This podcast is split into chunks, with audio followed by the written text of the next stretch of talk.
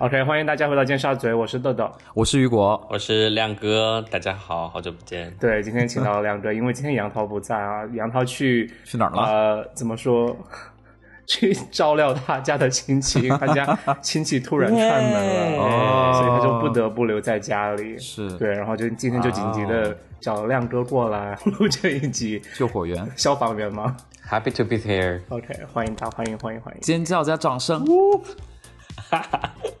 今天就是呃国庆节嘛，我想大家听到这一期节目的时候都在国庆节之后，但是啊呃呃，今天就是我发现就是亮哥他国庆节的安排很有意思啊，哎他在做一件一个他很喜欢做的事情，然后我觉得就不是平常人就是国庆节会选择的项目，所以今天想找哎亮哥来分享一下他国庆的这样一个经历。亮哥，你要不要先聊一下你这个国庆的安排到底是做什么？嗯，好啊，好啊。啊、我要就是我这个国庆呢，在考帆船的执照。啊、哇哦考试时间的话，就是整个、嗯整个国庆都在做这个事情，就要持续六天的时间。哇，啊，那你考帆船执照是是有了帆船执照才能去，就是说航海还是什么的吗？我要啊、其实航海这个事情呢，呃，也不是什么，就是首首首先啊，我觉得它不是一个新鲜事情，就是你我们其实，在朋友圈能看到很多网红们，对吧？他们也一样的 坐过着游轮啊，然后呢，拍着各种 fancy 的照片。海天盛宴哎呦不说我吗？了，但我们的确是能能够在小红书啊，或者是一些别的社交媒体上看到啊、啊很多漂亮的女孩子们特别喜欢这种 fancy 的这样的活动，但几个人拼拼几几个人拼盘出一个就是呃游游轮游艇，然后大家穿着比基尼去拿着一杯酒在那儿拍照那种，对吧？其实，对，其实这个是、呃、要先给大家做一个这个澄清，就很多人呃，至少我知道，就是有部分人可能会嗯将帆船和游轮混淆，因为游轮呢是完全靠马达发动的，它是没有帆的。对吧？嗯然后它的这个出港呢，或者是航行啊、都是靠这个马达啊、这个这个这个这个出海。啊那么它在整个航行的过程中呢，都相对比较稳定，然后呢，它的设施呢也更加的豪华。那么帆船就不太一样，白帆船实际上是一项运动，它本身是奥运会上面的一项运动，只是说奥运会上用的船呢，它相对比较小一些。那么，呃，但帆船由于它尺寸的不一样，有这种大的和小的。那我现在在做的就是帆船啊，主要是靠帆来航行，它的动力呢就是来自于这个帆和风。对，有点像在科普哈。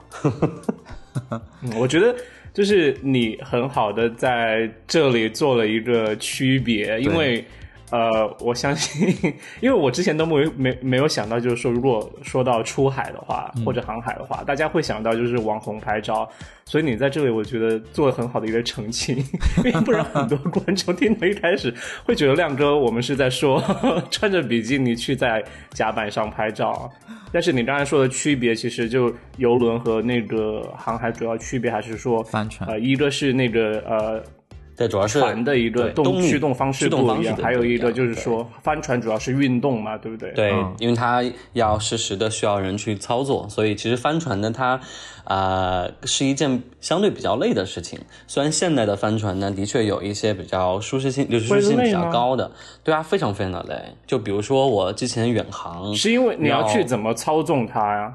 哦不是不是风在吹那个船吗？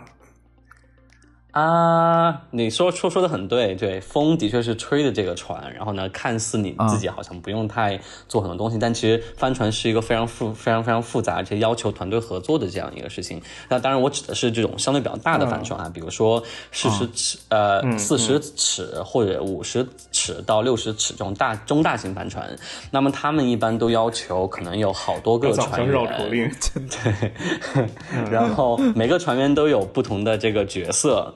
那么从舵手，也就是掌舵的人，到前面的料手，也就是控帆的人，还有瞭望的人，那么每个人都是各司其职然后根据这个 手。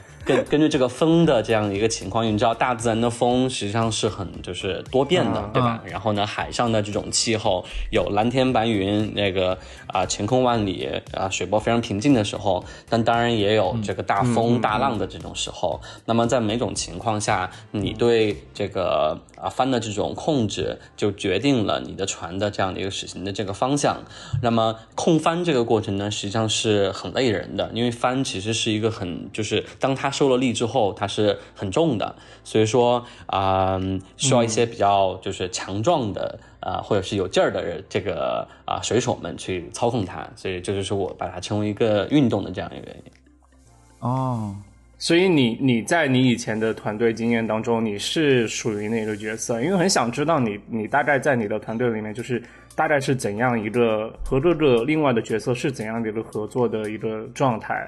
因为说实话，就是呃，我不太了解团体的运动，嗯，嗯那。呃，我很好奇，就是说，比如说，那舵手就是只是在转方向盘嘛？然后呃，瞭望的人那只是在看看看看前面，还对，其实是怎么样？大概是一个怎么合船上的作一个方式啊？对，如果你就是把就是只看名称来看的话，它名称其实已经就指向性、指指向了一定他要做的一些事情。但谁去做什么事情呢？如果是啊、呃非比赛的这种情况下，比如说我们可能是好几个朋友，那么我们环一个。啊、海南岛，或者是做一个这种几天的这种远航，角色实际上是可以互变的，因为每一个上船的这样的人呢，他其实或多或少都有一定的这种能力的积累，或者是航海知识的一个积累。那他可以去啊、当舵手去操控他的这个方向，他也可以去当料手去空这个帆。但这个整个啊、行程过程中，大家一般会都会去轮岗了，然后呢也会去根据这个对，根据这个你的身体的一个状况，然后去进行这个调整。因为其实航海刚我刚刚有提到是一件很累的事情，特别是远航。远航的话，睡眠时间是很少的，所以大家这个身体的这个情况不一致，那你可能做的事情就就不太一样。一般来说，掌舵是相对比较轻松的啊。嗯嗯，所以相当于其实还是说，就是说一个航海员的话，他一般还是要具备多项技能来应对，就是说可能团队里面另外一个人他可能受伤啊，或者他不能执行他的任务，然后你能替补上去。就我觉得从这个角度上来看，它也是一个团队的一个活动。对，从这个专业培训的这个角度来说，就是我们接受的培训知识都是一样的，所以说无论你是在船上扮演什么样的角色，但你一旦只要是踏入了帆船这样的一项运动，那么你就是会默认为你应该什么知识都是都都是会的，或者是具备一定的这样的一个帆船的知识，所以轮岗这种问题的话是没有什么问题的。就是刚才说了一下，就是解释一下这这项运动大概是什么。我想回到一开始哈，就是整个节目一开始，我觉得我忘了问一个问题，就是说，呃，可能普遍大家都知道，可能坐游轮就是可能是一种奢华的或者很呃比较豪华的享受哈。但是那呃帆船出海的话，豆豆，我这个时候要是一个要什么样的纠正你一点就是游轮是游轮，游轮是非常非常哦大的。对，游艇啊，游艇，我们不要说游轮嗯啦，其实就是 这样说吧，就是是说？相对于相对于我呃，相对于网红坐游艇出海拍照，嗯。帆船的乐趣对于你来说是什么？或者为什么你会选择可能啊、周末或者呃国庆节的时候来做和帆船一些相关的事情？它到底带给你的快乐到底是什么？就是你的享受在哪儿啊？啊，这个我觉得每个人可能对这方面的定义都不太一样，但我相信大家都会 share 一些共同的点，就是他首先是一个爱大海的一个人，大海就是一个驱动力，让他不断的去涌向这一片 大海是一个人吗？对，就是他是，对他他也是一个人，他就不断的在好像我英文听力。就是就是上，就是就是在这个大海中去，就是那种成成为这样很嗯嗯，就是茫茫中的一个小点。对，这他他有这样一个吸引力，我相信水手们都是喜欢这样的一个事情的。呃，因为帆船的话，它呃跟游轮还和跟跟这个我们刚刚提到游艇啊什么还不太一样，帆船是可以跨洋的。对吧？嗯我可以靠风，因为风是永远都在的嘛，所以就表示我的这个动力永远都会存在。所以很多跨洋大家都是用帆船去跨洋。那么在漫漫无际的这种海上，哦那这种生活实际上是比较枯燥和乏味的，而能够推动这些人不断的去奔赴啊、海洋，我觉得就是大家就是简单的对海洋的这种热爱吧。我我自己是热爱海洋的，啊、有这样对海洋的一个热爱。对，那那帆船运动当中，你其实也我我猜，因为我没去过，但是我猜想应该会挺放松吧，因为毕竟你你是和大自然的一个，就是说在大自然当中可能待待两三天，说大自然就海洋吧，对，就说能让你短暂的，就是呃离开就是平时的都市里面的生活，应该也会有身心上的一个比较放松的感觉。是啊，海上的经历是的确会让你得到放松。就是我们像提到的什么啊、满天的繁星啊，这种壮丽的日落呀，还有日出啊，这种东西都是非常非常常见的。对，所以晚上是不能睡的吗？就是晚上也要一直晚上吗？嗯啊，对，晚上是要轮班的啊。一般的晚上轮班是这样的啊，就是如果我是呃去一艘中大型帆船的话啊，那我们一般会分成几组人啊。假设说是八个人航行的帆船，我们可能会分成两组。那么这两组人呢，晚上的啊、时间安排是三个小时轮一班，然后白天的话就是自由的，根据你想休息你就休息。大家因为每个大部分的人都是在这个甲板上面都能够看到这样的情况。那我之前参加环海南岛的长航的话，我是轮零点到三点，然后六点到九点这一班，所以凌晨的十二点到凌晨三的三点，我都是不睡觉的。然后我们都会要求就是在那不睡觉，你主要是干嘛？就是在帆上去呃船上去扮演刚刚提到的这几个角色呀，就是帆上 四大角色开船的 开船的人，对吧？然后那个啊、晚上去望瞭望的瞭望这个人其实是很重要的，因为呃在海南岛的附近的话，因为很多渔网嘛，我们当时从三亚往往那个海口附近走，靠近琼州海峡的时候，很多渔民他们都是在晚夜间去打鱼，然后渔网呢在晚上是看不见的，而且渔网非常非常长，有些渔网可能就是长线的话，可能是有嗯对一公里左右。或呃，我不知道有没有一种这么长啊，但是非常非常的长。然后呢，它一般渔呃渔民们一般会在渔网的两头呢各自设置两个这种啊、这个浮漂灯。那浮漂灯呢，它是不断的闪烁的，然后是绿灯和红灯的这个闪烁。那么这个网这个两个灯之间呢，一定是不能过船的，因为帆船它底部是有一个非常就扎到水里面很长的一个龙骨，那么过这一个渔网的话，一定会被缠上。那么缠上就非常非常的糟糕，那么你就很难去就是挣脱这样一个这个这样一个 trap，那就很难受。那么呃，我们就会一般会前面会有一个瞭望的人，就是那么会在前面不断的。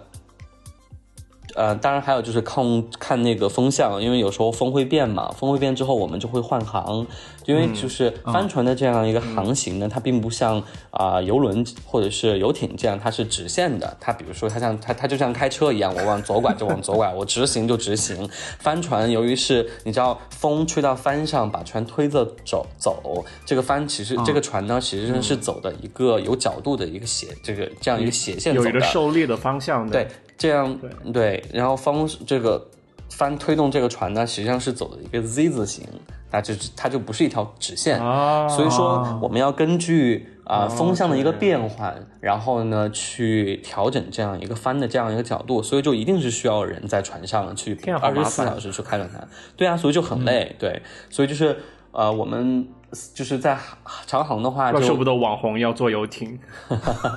长航的话，就真的是休息不好，对，很多人都坚持不下来，而且啊、有时候浪大的时候去就是摇得很厉很厉害，你哪怕有三个小时的时间去睡觉，你也很难去休息好。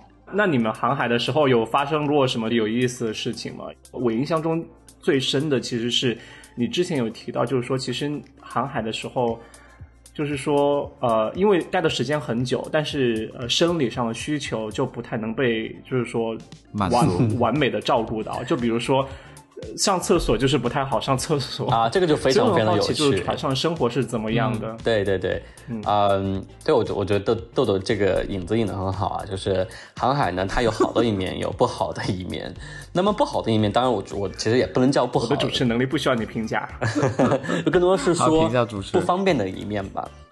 那不方便里面就包括生活不方便。对，那么比如说海上的话，上厕所是个的确很麻烦的一个事情，特别是长航。那比呃，主要的原因是因为叫翻长航是指多少天的航班啊？长航就是航线航线航班。长航就是两天以上吧，就是我可能会把两天以上的，就是当当然两天也挺短了，就是可能三天左右，三三天以上。对吧？天啊，两三天不拉屎不行啊！嗯，没有说你不能拉屎啊，拉到海里吗？你是可以的，是这样的，就是帆船呢，中中大型帆船它是有洗手间的，它的那个船舱里边一般会配备两到三个卧室，然后也会配备两，就是一到两个洗手间。啊，就是一般我我我我这样指的是可能四十到五十尺的这样的帆船，基本上都有这样的一个配置，嗯，那就足就是具备了一定的长航的能力。那么这个上厕所呢是比较艰难的一点，就在于帆船啊，它艰难，对，帆船主要是你知道 帆是很大的，它其实帆是要比你的船身要更大的。那么，因为它帆就是船的发动机，对吧？它为了去兜住这样的一个风，它就需要非常大的面积。嗯，然后，那么这个面积受力，这个这个帆受力之后呢，它就会把整个船身往一边去倾斜。所以，当我们在跑，比如说静音风，什么叫静音风呢？就是风如果从我的船头正面的吹过来，那么我的。左右两侧四十五度角都叫静音风的这样一个位置，那么风吹过来之后一定是有斜度的，那这个大的这个斜度呢会导致船身去倾斜，倾斜的角度最大的可能会到五十度，就要六十度甚至都有可能，就是。啊，如果是在横风的这个情况下，那么整个帆完全受力又绷紧的这个情况下，整个人在船上是没有办法站直的，你是完全是这样，身体就就相当于如果我站在，对，你就啊，就在平地是完全然后就会斜六十度，非常非常斜，对，然后所以所以你整个身体就是倾斜的，对，然后你就可以想象一下，虽然有厕所，然后那个马桶也在那儿，但是那个姿势就嗯，你可以想象一下，就不太那么的。雅观，然后呢，你就会要求有一些特殊的一些训练，让你去在这种高难度姿势上面能够拉出你的 排泄物了。真的吗？对啊，就就天哪，然后。这种这种情况下还是正常的，就比如说我们在航行有风的时候，对吧？它这种是一般在航行有风的时候，船是相对比较稳的。它虽然有斜度，但它还是稳的，至少。但有时候在风比较小、浪又浪涌又比较大的这种情况下，你整个船都在摇晃，那你那个马桶的水不喷出来就已经算好的了，你还别说你在那儿能够正常的上厕所。对，天，这个就是上厕所可能不太方便的一点点，对。所以大家都会憋着，对吗？呃，我觉得，就是两天的话，可能大家会憋着；一般三天的话，那肯定是还是会上厕所的。因为其实正常的这种长航的话，比如说我要跨洋，或者是怎么样啊，或者是我要就是走很远的距离，比如说从中国的青岛，然后沿着那个。岸边往南走去什么深圳、澳门，有人去越南、泰国，那就是十几天的航行。那十几天航行的话，假如说你不靠，那肯定是要在是船上去解决你的这这个呃个人的这种问题的，对吧？对，对。我我想问，我想问，有信号吗？在上面就去了海上还会有信号吗？哦，没有，一般在靠近。岸边相对比较近的距离的时候会有信号，比如说我远远的能看到好像那有房子啊，可能我这个时候可能会有一个三 G，甚至可能没有，它没有什么。对，我要海市蜃楼话就肯定没有信号了。信号塔，那可能就是有一点非常微弱的这种信号，非常微弱的信号。对，大部分的时间是没有信号的。那你们不用什么 app 来辅助你们出海吗？哦，有啊，我们有航海的这个地图。航海图的话，我们又会它我们会提前 load，就是装到那个 iPad 上面，然后 iPad 上面就会会会会非常清晰的告诉我们我们的船在哪儿，目前海事的这个情况是是什么样子。然后船舱的底部呢也有对讲机，也有那个卫星的这个信号器。那如果是真的是要跨洋的一些选手呢，他们都会在这个船上去备这个卫星发射器的，那就是会有网的。你看，其实你如果看 YouTube 的话，会有一些跨洋的 YouTuber，他们其实虽然人在大洋上、大太平洋上，但他们还是一样的在 update 他们的 information 啊，update 他们的 status。对。那如果没有手机，怎么打发时间啊？打发时间就看看大海，看看蓝天，然后如果你不晕船的话，可以看看书。那你通常会带什么上船？嗯，这个其实跟自己的生活需求有关系。比如说我，呃，这次，呃，因为这次其实到国庆，我，我这次其实，在国庆原本是要计划有另外一次远航，但由于我们一个船长他在厦门被隔离了，所以我们这个远航就取消了。那么在取消之前呢，我我当时是有准备这个远航的一些九个清单的嘛，那么里面就包括，比如说卫生湿巾。啊，刚刚其实有提到上厕所可能不太方便，但其实洗澡也不是很方便，所以我们一般会用这个湿纸巾去擦身体或者是洗脸，对，就不会直接去用这个水来洗澡，因为会花很多时间，这是其一。那其二的话就是啊，我们一般这种四十尺的这种小船呢，一般它的一个水呢是储备不是很充分的，对，饮用水储备很充分，但是这个生活水一般储备不是很充分，对。因为大家要冲厕冲厕所，所以在上面不能用什么沐浴露那种化学用品，对不对？哦，对，肯定是不能用的。对，OK。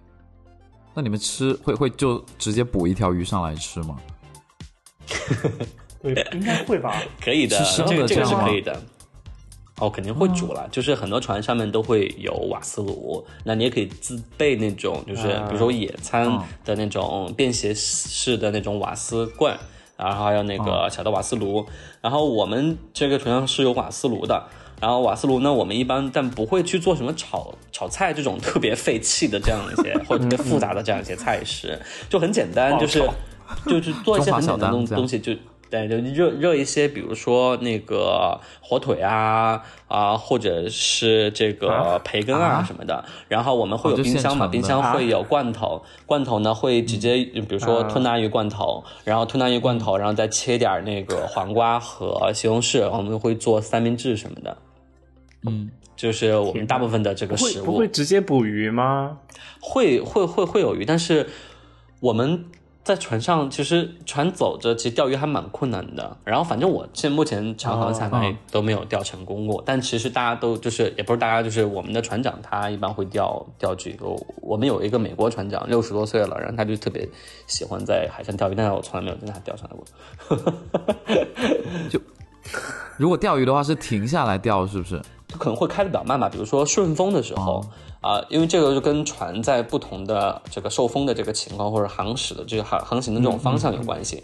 因为最舒服的时候呢，一般是顺风，啊，顺风的话船就比较平稳，然后大家都比较 chill，然后啊，可能放放音乐，听听歌，然后有有一些人都可能会钓一下鱼什么的，对。但钓的鱼呢？嗯，啊，我不知道，我不知道，因为我们目前在跟船的经历之中呢，目前还没有钓上过来鱼。我不知道他们这些鱼一般会怎么处理，会不会直接吃或干嘛的？可能会煮个汤吧，我觉得，因为煮汤其实是可以的，因为我们会烧水去煮咖啡啊，所以说我想象中煮个煮个鱼什么鱼汤应该是不难的吧？还喝咖啡嘞？对，你想嘛，我们环境还要去弄 咖啡，我们都在熬夜耶，不，然后如熬夜的话，你不喝咖啡，真的精精神很难集中的。而且我们有一个规定，就是说，我们刚刚不是有提到三个小时轮班一次嘛？那么轮班结束的这几个人呢，一定要。提前把水热好，然后呢，把咖啡兑好之后，那再叫醒下班的人，然后把咖啡交给他们，然后他们就会醒来之后会有温暖的咖啡，然后呢就可以心情愉悦的，然后就接我们的班啦。嗯，那你有遇到什么危险的事情吗？对啊，就是海上这么危险，还是有的，啊还是有的。嗯，但不过我觉得每个人对一个危险的定义不太一样啊。比如说我刚刚提到的这个，呃，四十度角啊，60五度十度角啊，这种这种非常斜的这样的一个一个站姿，很多人就觉得很很害怕，因为甲板上，因为甲甲板上它围挡的东西，它并不是那种你知道实心的，它只是几条这个绳索，对吧？哦然后去去去去拉着可，能会掉进海里，对吗？有有有有，而且有人掉进海里并且去世的。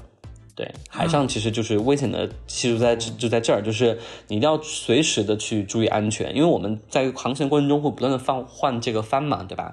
帆这个帆在动的过程之中呢，有时候对一些经验不太足的一些船员，他可能会被帆打到。或他没有注意到，或精力不集中的这种情况，被翻打到之后，有可能是会被打到。首先打到就会受伤，就会真的很疼，就特别是主帆，我们在做啊、这个顺风转向的时候，帆的这个摆动的幅度特别大，然后就很容易把人打到。然后一般在就在这个换帆的对冲击力非常大，换帆的时候，一般掌舵的人，也就是临时的这个船长，一般会叫所有的船员这个注意力集中，然后大家所有人都在啊、on position 之后，我们再做换帆的这样一个操作，不然的话真的会很容易打到人。那打完之后，首先他身体会受伤，对吧？那如果运气不好打到了，他就是站的不稳，他有可能就直接就掉下直接打海了。出船吗对，然后打错船呢，他如果有这个啊、救生衣那都还好，但是的确有去世，就是有人在掉到海里边儿，然后他没有穿救生衣，然后又是晚上，然后整个人就直接消失这种情况。哦天啊因为船帆船由于风吹的是很快的，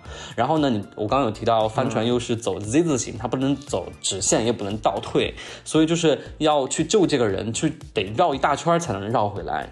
然后对船就人又掉下去了，所有人的精神都很紧张。然后你如果没有穿救生衣，然后呢，救生衣如果不太专业，它你如果你穿了，那那救生衣又不太专业，比如说它没有那个 GPS，也没有那个警示灯的话，那真的就会有这样的一个情况。对，因为有这样的事情，因为几年前中国有出过一个事情，啊、嗯，九二年的一个男生是厦门大学的。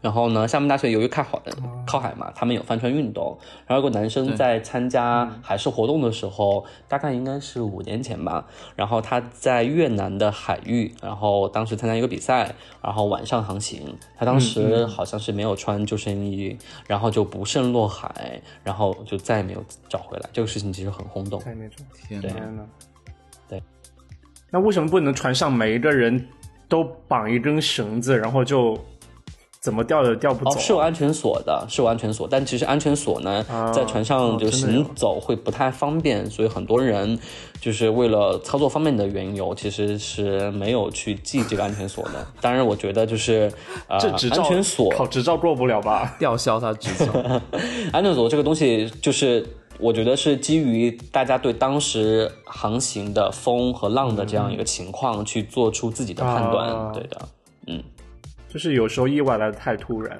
对，意外来的太太突然，然后呢，大家可能有经验，又遇遇上一群经验不太丰富的这样一个船员的话，那就是运气不太好。对，可是我觉得就算有穿那个救生衣下去，也很难救吧？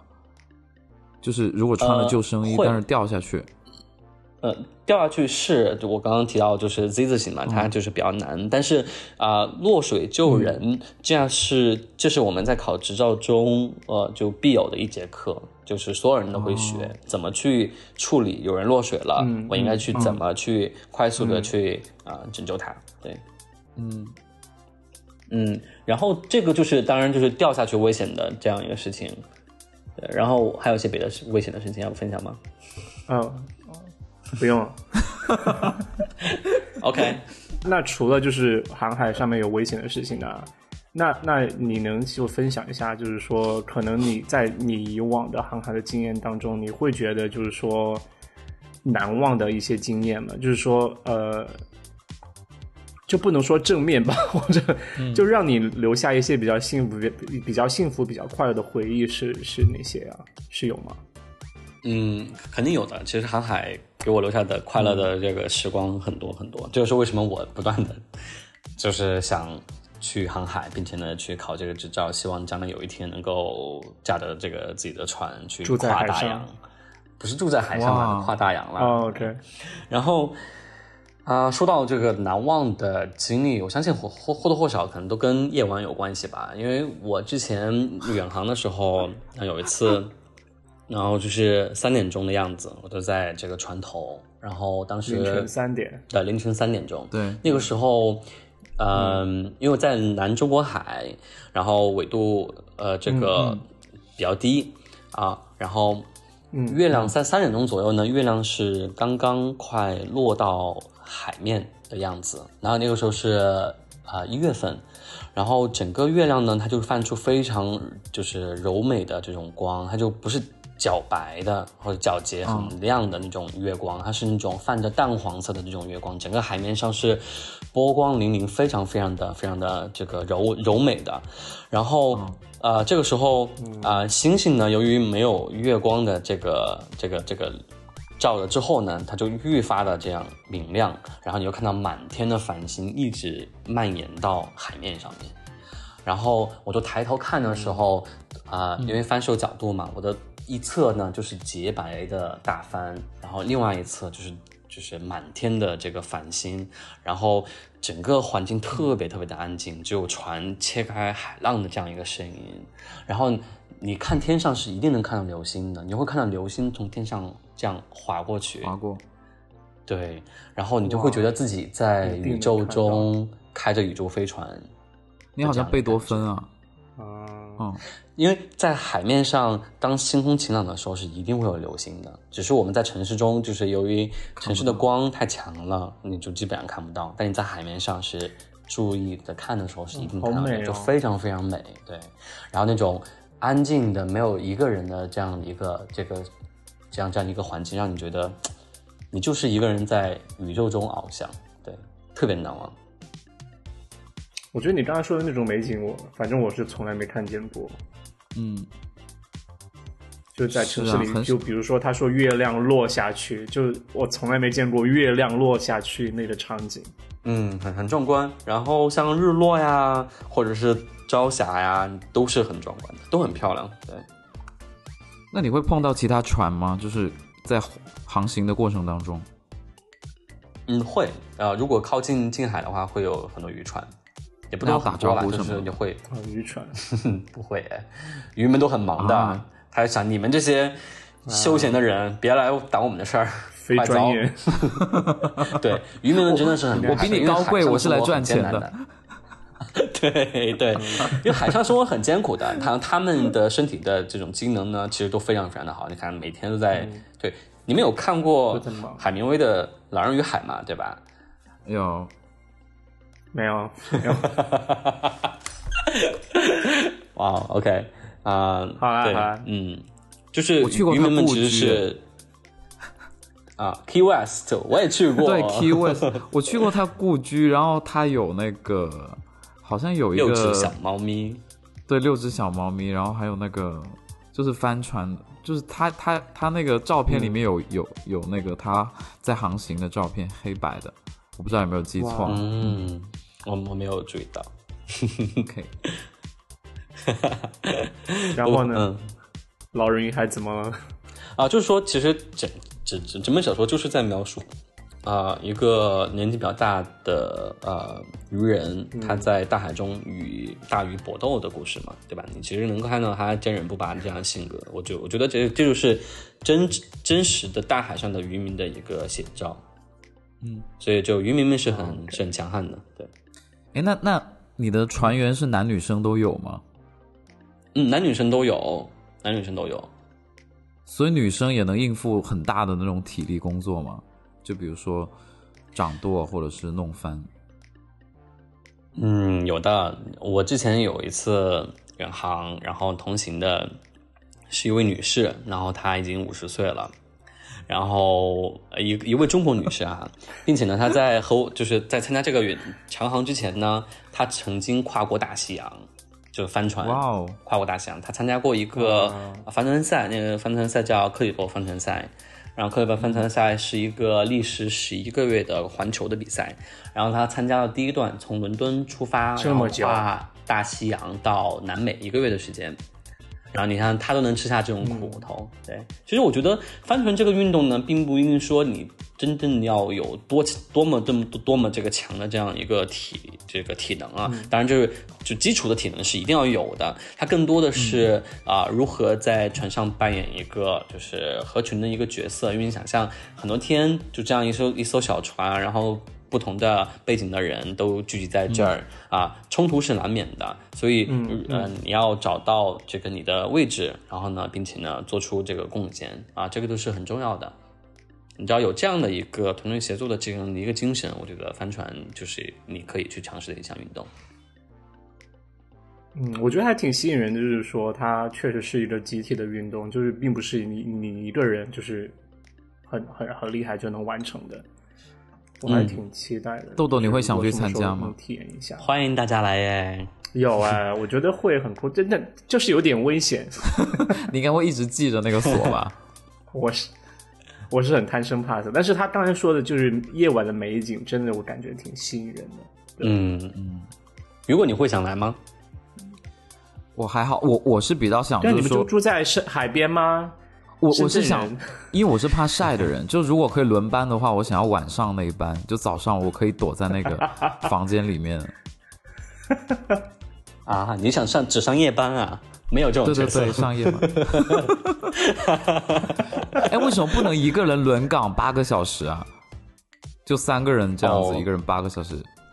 这样是不行的，因为你知道为什么吗？就是海上是很枯燥的，你的东西就是你在茫茫大海上，周围什么大部分的时间是什么都没有的一个情况，然后你很容易就是进入一种精神涣散啊、就是嗯注意力不集中的这样一个状态。所以说，大家要不断的就是去交换交换，然后并且呢互相去聊天啊，互动啊、有些互动啊，嗯一些游戏啊，对吧？有时 有时候我们会做什么诗词接龙大赛呀、唱歌呀，这种娱乐活动，对，真的这个挑战很高，挑战特别高的，就是你说一一句诗，比如说那个那个。什么？我 床前明月光说诗，我突然一句话都写，突然想不起来床前明月光，那么啊，光是什么？你就要接一个，就就就是这样，大家就是这样来接，你知道吗？就就可以玩这种非常无聊的游戏。天，不用想，我想不起来。对对对对对对对。哎，我真不的想不想了，出来。雨果。我有一个弟弟，他是他是学这个专业的，他是做海员的。然后我大学就是他，哎，在三亚吗？他大一的时候，在呃不是他在湛江，但是离三亚也蛮哦近的。对，他是做海员，然后他他大一的时候，我给我没有什么礼物给他嘛，因为我想他他读大学，我就给了他一本 Kindle。然后他说，就是上海，就是出海的时候，真的最需要的就是那个 Kindle，就他一直看那个书，不然也没有别的事情做。电子书，对对对，哇哦，你送了一个很棒的礼物。感觉是哎，是因为其他也没有信号吧应？该嗯，对啊，没基本上对就没信号。对，你肯定是没有办法玩游戏了。你可以哦，可以玩单机游戏，但是就是我感觉在船上离电子设备这个东西真的会很远。